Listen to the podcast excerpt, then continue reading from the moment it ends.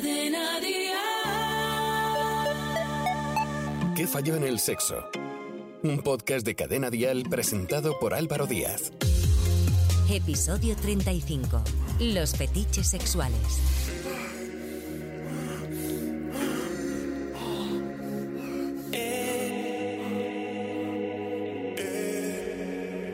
¿Qué tal? ¿Cómo estáis? Soy Álvaro Díaz. Bienvenidos a todas y todos a un nuevo episodio de nuestro podcast sobre sexo. Hoy vamos a hablar de una de las parafilias o perversiones más frecuentes, el fetichismo.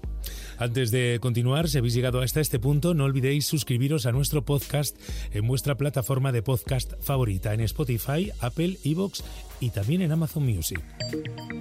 ¿Qué es el fetichismo? Fetichismo es un término que se utiliza para referirse a una idolatría o devoción a diversos objetos materiales considerados fetiches. Las relaciones sexuales han evolucionado en las últimas décadas, así como la forma en la que sentimos placer o excitación. Es cierto que la estimulación de zonas erógenas como genitales, ano o cuello siguen siendo las más habituales, pero existen otras formas menos convencionales de excitarnos y que entrarían dentro de lo que se conoce como fetichismo. La Real Academia de la Lengua Española define fetichismo como una desviación sexual, la realidad es que es una práctica cada vez más común y que, sin llegar a los extremos, puede mejorar las relaciones íntimas. Hoy vamos a tener el testimonio de Robert, una persona que es fetichista y que practica el fetichismo en sus relaciones sexuales. Hablaremos un rato con él, pero antes vamos a hacerlo con los profesionales de nuestro podcast, Alejandro, Karma y Yania. ¿Qué falló en el sexo? Un podcast de Cadena Dial presentado por Álvaro Díaz. Karma Sánchez Martín es psicóloga clínica y sexóloga. ¿El fetichismo karma se puede considerar un trastorno? ¿Qué niveles hay? En otros capítulos hemos comentado sobre otras parafilias y las diferencias entre las parafilias y los trastornos parafílicos. Recordamos un poquito. ¿De acuerdo, Álvaro? Mira, parafilia es el conjunto de comportamientos sexuales extravagantes o inusuales que la persona puede necesitar para su excitación o disfrute sexual. En cambio, cuando es un trastorno parafílico es cuando esa parafilia causa malestar psicológico o deterioro social o cuando supone un daño personal o también a los demás. Por tanto, diríamos que el fetichismo es una parafilia que hace referencia a la utilización necesaria de objetos o también alguna parte del cuerpo que no son los genitales para la excitación y el disfrute sexual. Los más comunes son pues, ropa interior, zapatos, cuero, por ejemplo los pies, hay fetichistas de los pies. Otras eh, menos comunes, como la utilización de objetos infantiles como pañales o chupetes, mm, disfrazarse también con, disfraces ¿no? de, de peluches, como lo que se llama furry. ¿Cuál es el problema? El problema deviene cuando la persona solo puede excitarse con ese determinado objeto u objetos y el no tenerlos pues sí que provoca una disfunción. Hay que reconocer que la mayoría de ocasiones los fetichistas no suponen ningún peligro ni para ellos ni para el resto de las personas. ¿Cuándo suelen consultar? Suelen consultar cuando su conducta fetichista se convierte en obsesiva y también cuando llega a afectar al ámbito laboral o social de la persona. También cuando ese método exclusivo de excitación sexual plantea conflictos en la pareja. Por ejemplo, recuerdo una mujer que consultó porque no se excitaba si su pareja no llevaba unas zapatillas eh, de tenis puestas. En un inicio, a su pareja le pareció gracioso. El problema sobrevino cuando él empezó a cansarse porque siempre era el mismo ritual y tenía ya más de 50 zapatillas en el armario. Yania Concepción Vicente, psicóloga y educadora sexual. ¿Debe ser nuestro fetiche un motivo de placer y no de vergüenza? ¿Y qué técnicas debemos de seguir para que sea placentero? Hola Álvaro, claro que sí. El fetiche debe ser un motivo de placer y no de vergüenza.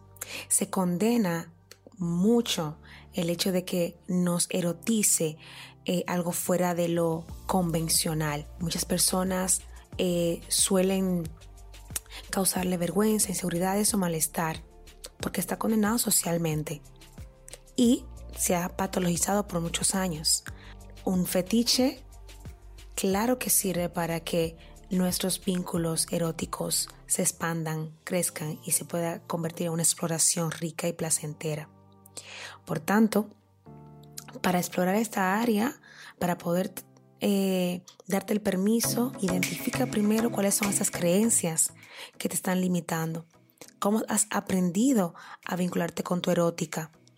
¿Cómo has aprendido a leer el fetiche?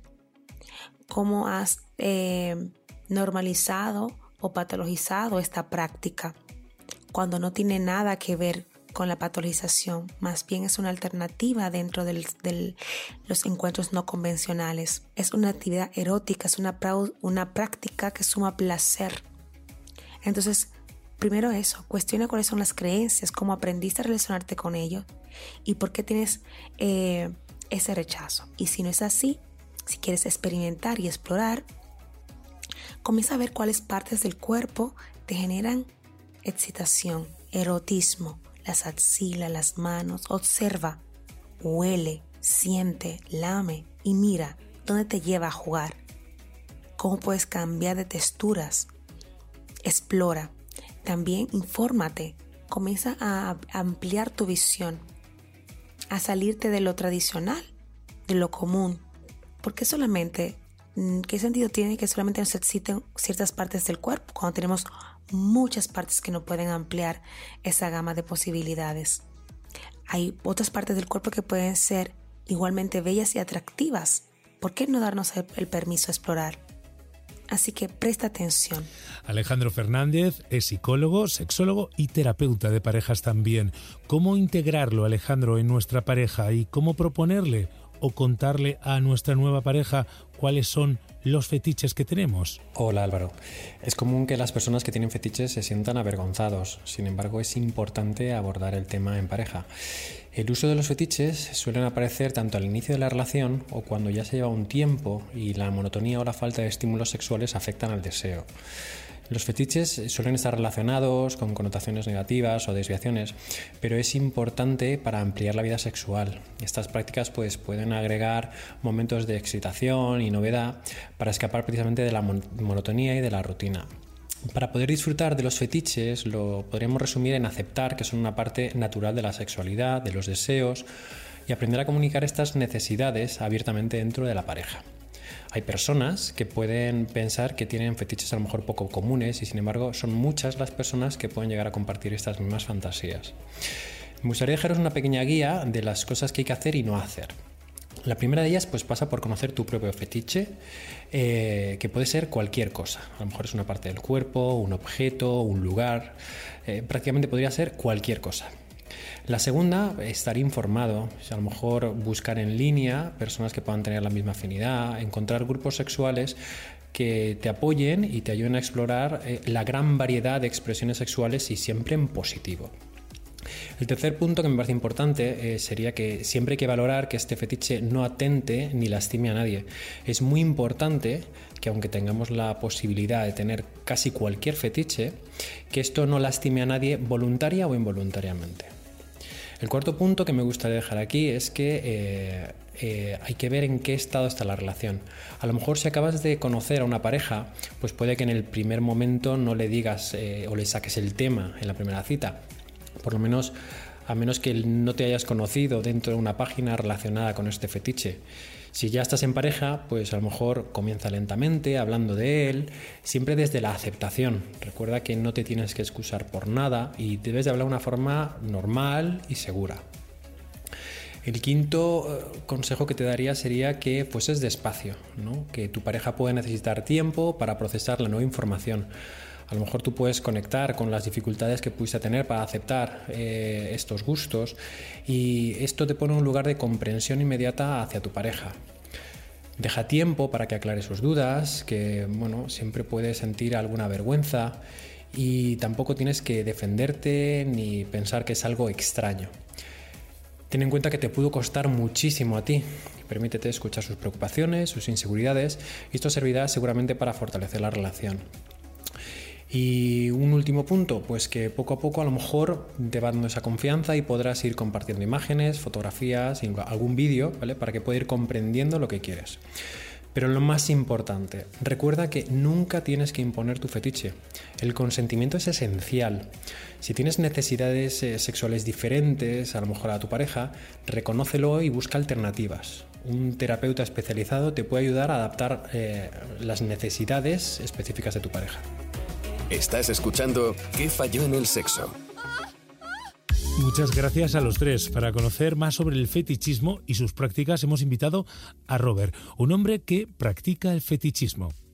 Hola Robert, ¿cómo estás? Muchas gracias por visitarnos y abrirnos un poco más la mente sobre este asunto que como el sexo tiene sus tabúes. Hola Álvaro, gracias a ti por invitarme. Robert, ¿el fetichista nace o se hace? Bueno, yo creo que es un 50-50, porque cuando tú naces no tienes conocimiento absolutamente de nada.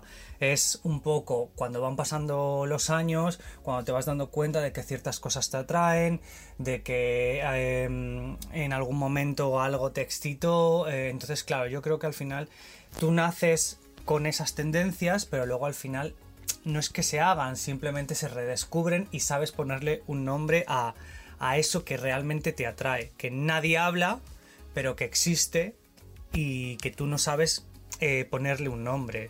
¿Cuándo supiste que ciertos objetos o prendas causaban en ti una excitación sexual? Yo me di cuenta de que ciertas prendas causaban excitación en mí, sobre todo viéndolo en la televisión, ¿no? Porque eh, siempre veíamos eh, ciertos eh, estereotipos, sobre todo en el mundo gay, que era el leather. Em, entonces es verdad que yo empecé a ver eso y algo causaba en mí que, sentía esa excitación. Luego también es verdad que en el mundo del deporte, pues también, yo no soy muy de ver deporte, pero es verdad que no me excitaba el hecho de ver deporte, me excitaba lo que veía, la ropa, me gustaba, me atraía, entonces yo creo que fue un poco a, raíz de eso cuando me empecé a dar cuenta de que, de que ese tipo de fetiches eh, me atraían. Robert, ¿te cuesta hablar de tus fetiches con tu entorno, amigos, familia o compañeros de trabajo? Pues la verdad es que no, para mí no es un tema tabú. O sea, lo hablo de una forma muy natural. También es verdad que yo tengo un entorno muy seguro. O sea, mis amigos son totalmente conscientes. Creo que la gente que me conoce también es consciente porque lo hago público. Y luego, bueno, pues mi familia. Bueno, al final eh, todos estos temas no dejan de ser un poco, entran dentro de, tu privacidad. Entonces, bueno, mi familia es consciente de ello porque saben que me dedico también eh, a trabajar de noche haciendo también este rollo del fetichismo, del leather y tal y demás, pero bueno, pues al final creo que ya cuando entra dentro de tu intimidad, pues creo que hay ciertos límites en los que no hay que sobrepasar, o por lo menos yo prefiero no sobrepasar, sobre todo en el tema familiar.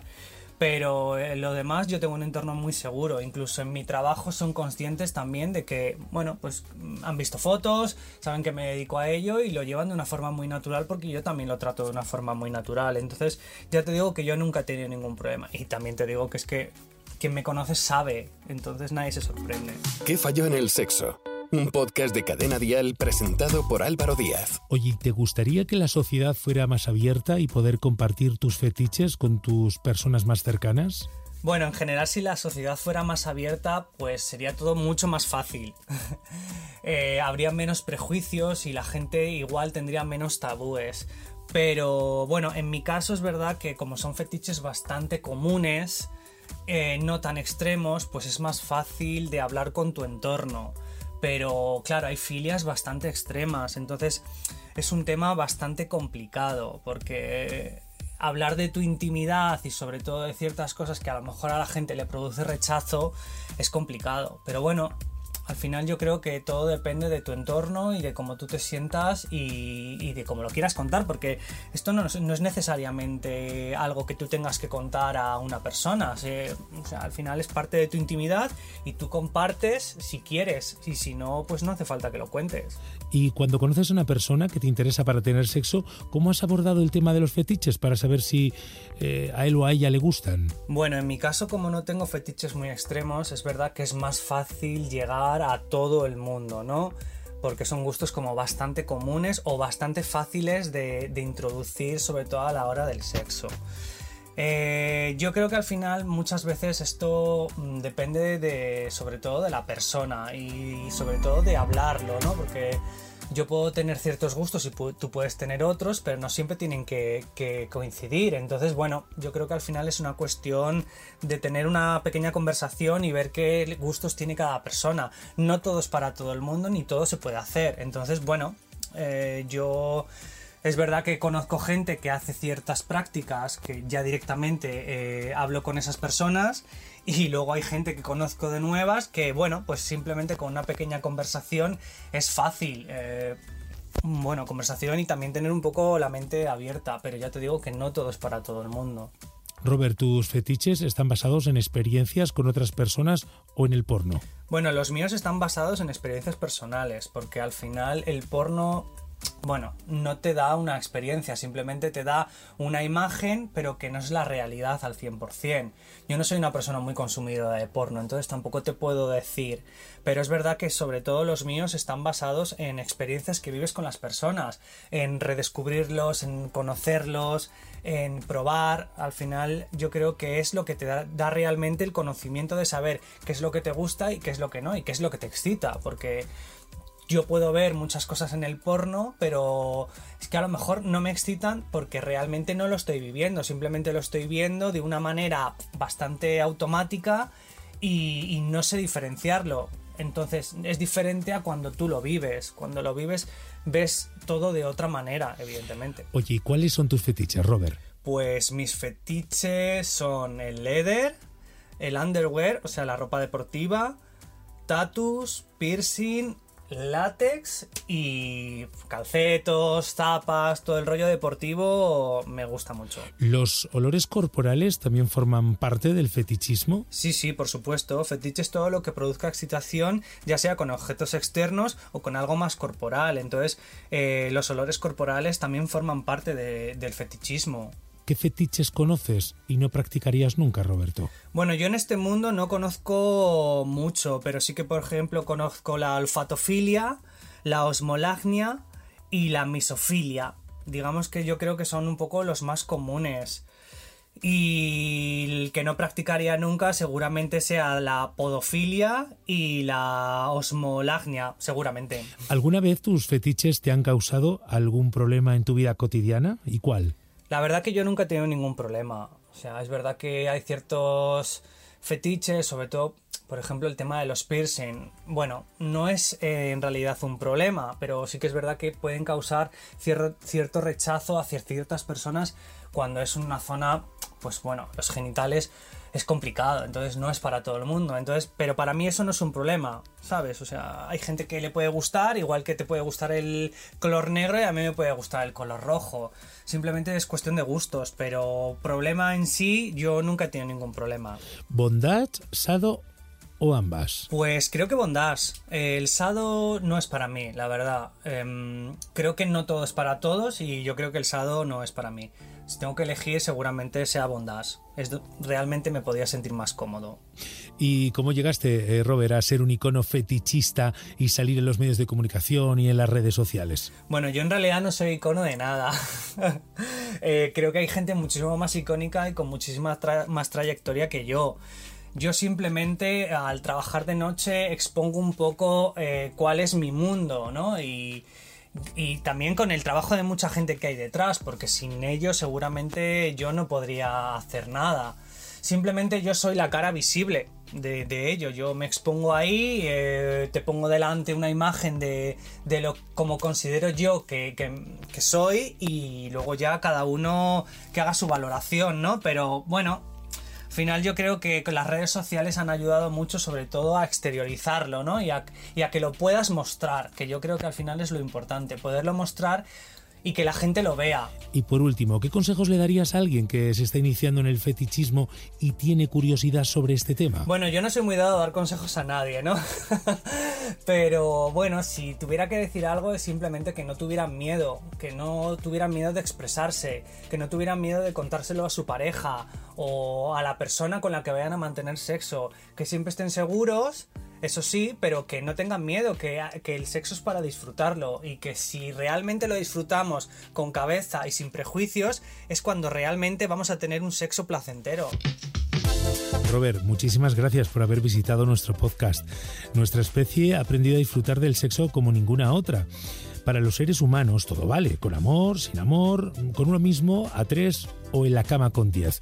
Las probabilidades son infinitas. La sociedad considera algunas de las fijaciones sexuales desde extrañas a escabrosas, pero por raro que nos pueda parecer, hay quienes las encuentra placenteras.